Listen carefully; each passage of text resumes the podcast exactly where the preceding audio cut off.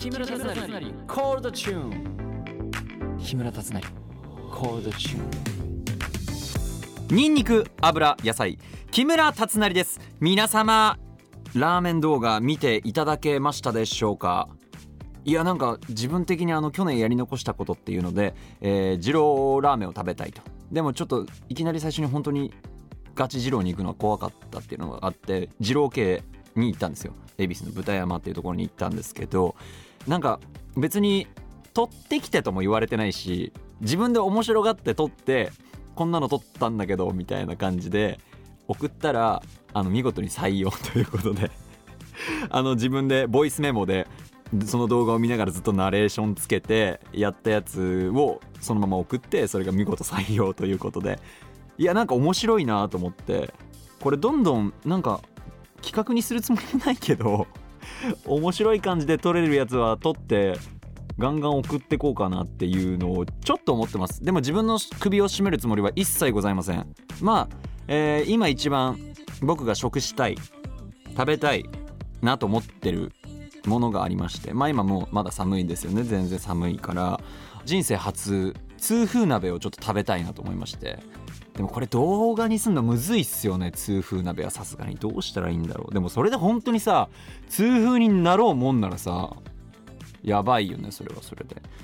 はいまあそんなこともありますけども第6回目の配信ハピネスこと木村達成のコードチューン。今週番組初のゲストが登場します。最後までお付き合いください。ハッシュタグたつなりコールでつぶやいていただけると嬉しいです。たつなりが漢字でコールがカタカナです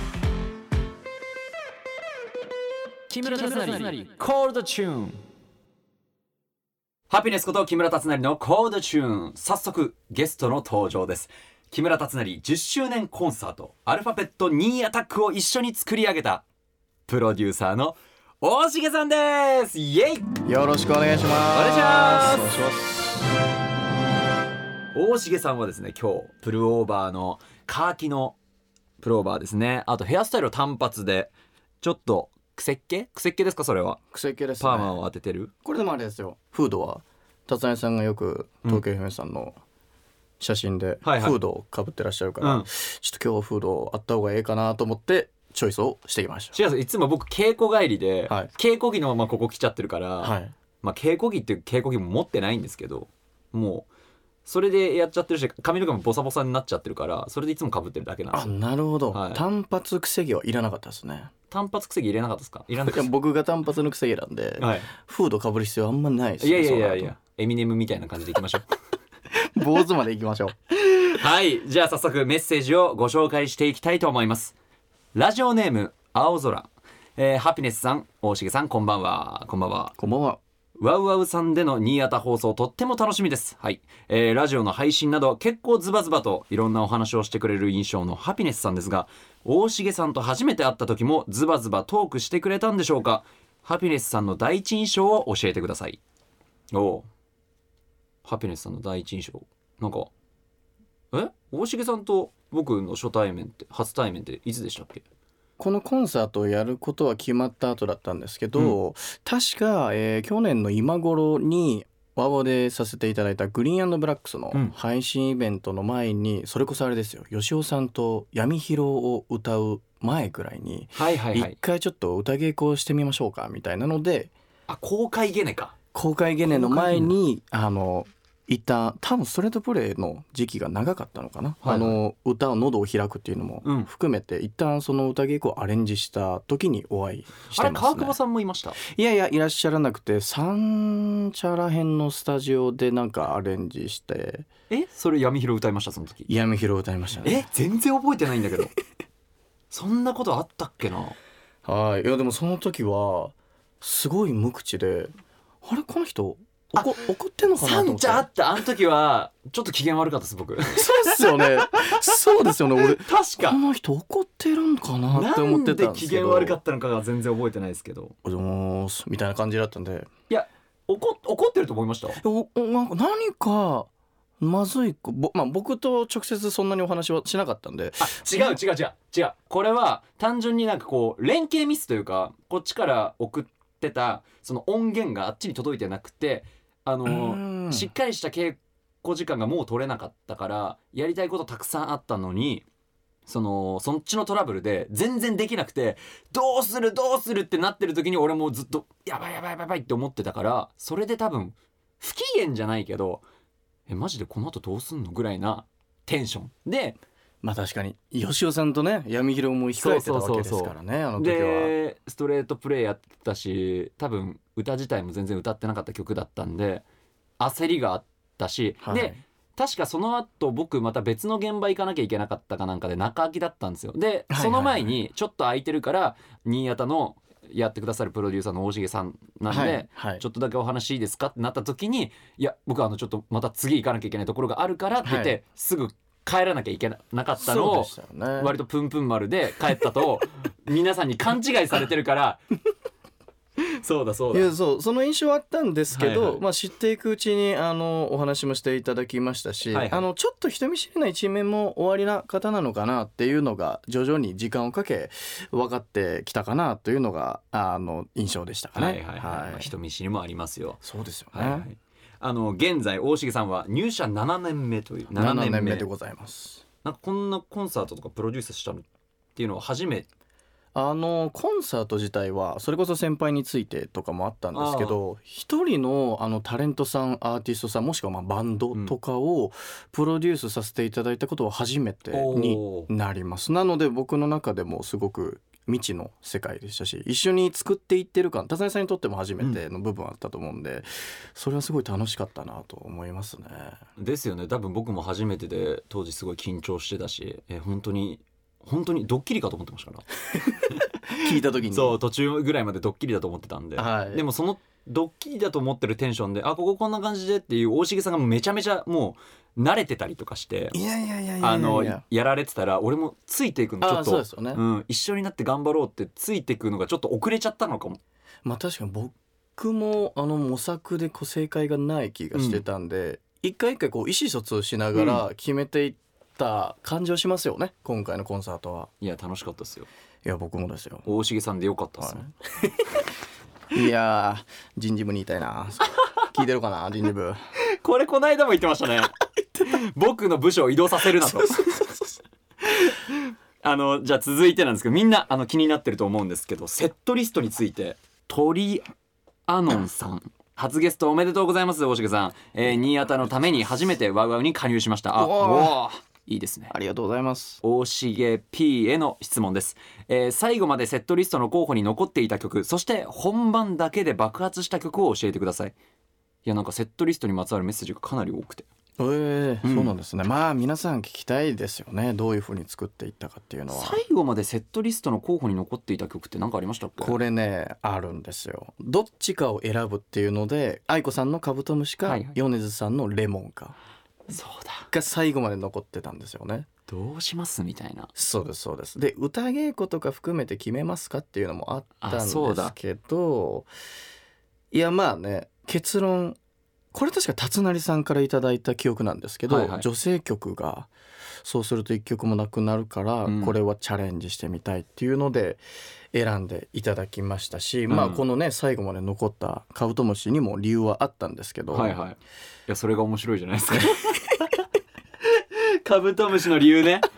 米津さんの「レモン」ではなくカブトムシを歌った理由僕もそのセットリストの中に、えーはい。女性の曲。まあカー君はあの「ラブイズオーバーを歌ってますけそうどですね。僕自身が歌う曲の中ではなかったので、まあ、カブトムシ選んだんですけど あとねそのもともとこのアルファベットニーアタックに入ってくださってたワウワウのねはい。スタッフの方？そうですね。スタッフがいたんですけど、うんあのやっぱり男性だけでこのセットリスト固めるの僕もすごく良くないなと思ってたんですよ、あの女性のファンの方もすごく多い中で、音楽監督も男性でしたしその中でこううちの女性スタッフにもいろいろ聞いてたりする中でこれは達成さんの声で聞きたいんですとうん。言ってくれたね素晴らしいスタッフがいたんですけども、はい。どこ行っちゃったんでしたっけ？あの本番前ですよね本番前ですあのすごいネガティブな理由は一切ないんですけど、あの香港にね。香港に行っちゃったんですね。あの最高のお土産をね残してね。はい、うん。本番聞けなかったっていううん。寂しい結果だったんですけどちょっとねさっき東京 FM さんともお話したらこれは世界で聴けるということなので、はいはい。改めてね竹内というスタッフだったんですけど、はい。このラジオも含めて敬意を表したいなと思います。いやいやいやいや竹内さんはえ？ワウワウのその僕がやったアルファベットニアタックのはい。放送の、例えばそのカンパケじゃないですけど、はい。そういうのってもう竹内さんに送ってたりとかするんですか？まだ送ってないです。ねあのまさに今ね放送直前なので編集頑張ってるところなんですけど。まあじゃあこのラジオが最初に竹内さんの耳に入りそうですね。最高のプレゼントでしたよ竹内さん。カブトムシありがとうございます本当に。聞いてるか竹内まあそれがあってカブトムシを歌うっていうことになったわけですけども。そうですね。そうあのカブトムシはあのリクエストでも入ってましたけどそれはあの米津さんのレモンとか、うん。他の曲も一緒だって、うん。で特段多いとこういうことではなかったんですけど、まあ最後の背中を押してくれたのが竹内さんだああそうでしたね。いやもうそこまで言うなら歌いましょうと。はい。そしたら本番前に香港に行っちゃうっつってねいやいや最高でしたけどそれも。最高でしたね。うん。届いてるかって思いで僕も歌ってましたけど。いやー届けたいですね、うん。なんとか届けましょこれはあのファンからいただいたリクエストの曲、えはい。そして、えー、ワウワウスタッフチームから木村さんこういうのどうですかっていう、えオーダーもありで自分の歌いたい曲も中に入れつつ吟味したっていう形ですよね。う。そうですね。あのその中でもちろん候補はいっぱいあったので逆に言うとそぎ落とすっていう作業を最初して、でまあコンサートなんでどういう流れだったらお客さんが楽しいかっていうのでこうパズルみたいなしながら作っていきましたね、僕この会議してる時ですよ。はい。セットリスト会議。まだちょっとあのえ本当にやるのっていう。でなんかいざこういろんな曲が出てくるたびに僕ちょっとあのゲロ吐きそうになってました緊張してきて だんだんこう自分があこの曲歌ってるんだなってこう想像して、はいああこれだったらうまくいくかもしれないっていうのを想像していった時にだんだん緊張のボルテージがえぐくなりすぎて、ちょっとこいつ うってきそうになりました僕。あれ夏頃だったと思うんですよね。このお話をさせていただいた時って、だからまだ4ヶ月5ヶ月だったんで現実味もないけどこう意外と動いてる感もね、うん。ありましたよね。だって僕があマジでやるんだってちゃんと実感湧いたのってバンドメンバー合わせてからのリハーサル、おお割と直前ですね。あそこにあ本当にやるんだ。頑張らなきゃって思ったのあそこからっすもん僕正直。いやーまあ生音入るとねいや上がりましたね。変わりましたよね。あのー柿澤さんのねギャバンが一番最初だったっすね、でしたね、うん、あれ聞いた時にあ絶対成功するなこれ面白くなるなっていうのはありました。いやもう湧いてましたよね、うん。あとちょっと不安だったのがいやなんかもっと「いや木村さんのあの曲いいっすよね」とかみんなに言ってもらったらあ俺もなんかこうだんだん元気出てくるなと思ったんですけどその時はみんながみんなそのアルファベットニーアタックでまあ大重さんももちろん初めてだったと思うし、はい。あの誰も僕のケアをしてくれなかったのが僕怖くて あ俺本当にちゃんと歌えてんのかなってすっげえ心配になりながらやってた思いがある。なるほどね。コンサートのリハーサルってなんかケアっていうよりはあの歌われる方がうん。バンドの音どうだろうとかって言って、結構そっちの確認はしていったとは思うんですけど確かにそのケアっていうのは これはワー的に大丈夫い。やケアってケアっていうかなんかじゃあこれ木村達成個人のね、はいはいはい。はい不満じゃないですよ。不安だった分はい。背中をもっと押してほしかったです。ああなるほど、うん。っていうのがあってあのえ俺はちちゃんと歌えてるのかこれ。うん。本番大丈夫なのかな？ちょっと怖いなって思いながらずっと頑張ろう。頑張ろうって自分を奮い立たせてた思いがありますなるほど。だからこうあれですよね。辰巳さんあの休憩中とかも、結構こうご自身で録音して、歌声とかを聞いてらっしゃっててすごいこう真摯に取り組んでるなと思ってたんですけど確認もあったみたいなことですか？ビビビリなんですよ僕。ちゃんと実感湧いちゃったもんだからもっと怖くなってきちゃったんですよ。なるほど、は確かにコンサートのリハってどんどん進めていく方がうん、あるかもしれないですね、うん。そう言われるとまだまだあのセットリストの 来てますよ。なるほど。残念ながらセットリストから外した曲はとか、はい。セットリスト会議はかなり白熱したんですかとか、はい。えー最後まで悩んだ曲はとか。なるほど。はいはい。いやあのセットリストから外した曲で残念ながらっていうとまあみんな残念だとあのね聞きたかった方もいらっしゃると思うんで。僕があの残念だったのは僕が提案したあのチキンライスですねそうだチキンライスあった。だクリスマスソング入れようって話になったんですね。あのいろいろ出てくる中でいや達成さんは多分ザラブな風味があふれるクリスマスソングよりはちょっとエッジーな感じのはいはいはい。割とヒューマンな確かに。クリスマスソングとか親孝行って何って考えるから始まるんですね。かったなみたいな。いやー。いやわかんないけど僕が 想像するアルファベットニーアタックの世界観ではちょっとないかなっていう。確かにね。うん、すごいね、うん。あのその瞬間しんみりさがすごいと思う確かに。いやあの単純にあの聞きたかったなっていう。もうそれこそスナックとかね、うん。お好きな中で絶対歌う人いるじゃないですか確かチキンにライスって。クリスマスシーズンでしたしね。やっぱり俺はチキンライスがいいって言ってね。今度歌いますよ。あ本当ですか、はい。大重さんのために。ちょっとじゃあね皆様にはお聞かせできないかもしれないですけど、はい。プライベートではい歌っていただくと。あとは本番だけで爆発した曲。爆発でワードチョイス。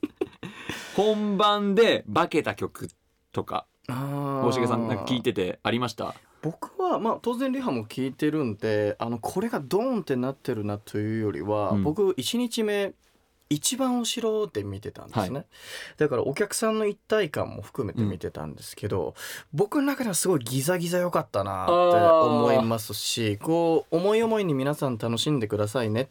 川久保さんと達成さんで言っていただいたんですけど、はいやっぱりこう後ろの照明が赤だと、うん。皆さんペンライト赤にされてるしね。すごい一体感もあるし、うん。まああの曲かっこいいし、うん。ノリも良かったから、はいはここはこう結構盛り上がるポイントでありましたしやっぱ今回のコンサートですげえ良かったなと思うのが、まあうんうちの情緒を含めてはいはい。いろんな人間見たんですけど、結構やっぱ男性のじょあの先輩社員とかが、い、やもうどんずばだよこの時代みたいなことではいはいはい結構盛り上がってたりもしたんで、まあ幅広くあの刺さったなというのもあるので個人的にはまあこれ男性目線の強いかもしれないですけど「ギザギザハートの子守歌」はお客さんと一体感含めて、リハとはちょっと違うあの楽しい見え方した曲だったなっていうのは。ちっちゃな頃から悪ガキでから入りますもんね悪ガキでしたからね達成さんもいやいやいや悪ガキじゃないですよ。知らんけど。またなんかそういうこと言うと本当に悪ガキだったんじゃないかみたいな感じになっちゃうから。いやいやいやいやいや全然もうね。全然全然。いやまあその年齢層とかそういうまあなんだろう僕がスナックで歌ってて好きだった曲っていうのもあるから、はい。まあ、もちろん知らないお客さんもいるだろうしこの曲を、なんか前もってこう提出したりとかしてたじゃないですかそのツイッターとかでこんな曲歌うよとか。ですね。で予習とかって皆さんしてくれてたんですよね？大体はしてない。まあ全部をあの発表したわけではなくて3あそっかそっか。曲ぐらいかな？そっかそう勝手に仕上がれとかは、えー発表させていただいてたと思うので、まあでもあのーその1日目のお客さんの反応を見る限り、うん。なんでしょうこう時代感もなんとなく分かって田谷さんの趣味趣向をうん。分かってる方がやっぱ来ていただいてるんじゃないのかなっていうのはいはい。は印象としてありましたね。いやいやいや素晴らしい話たくさんあるんですけどいやーまあそろそろちょっと時間が迫ってきていますので大重さん実はリスナーから新潟についてたくさんの質問まだまだいただいてるんでありがとうございます。木村達成のコードチューンプレミアムにてお。あの伺いますから、はい。僕たちが取ったコミュニケーションについてお話ししようかなと。はい。プレミアムですね。はいはい、えーこの後もお付き合いください。はいありがとうございます、えーゲストは大重さんでしたプロデューサーのね、えーさてさて、えー先ほどからお話ししている木村達成10周年コンサートアルファベットニーアタックについてワウワウ2点2月18日土曜日夕方4時から放送がございます。またニーアタを楽しんでもらえたら嬉しいです。みんな見てね。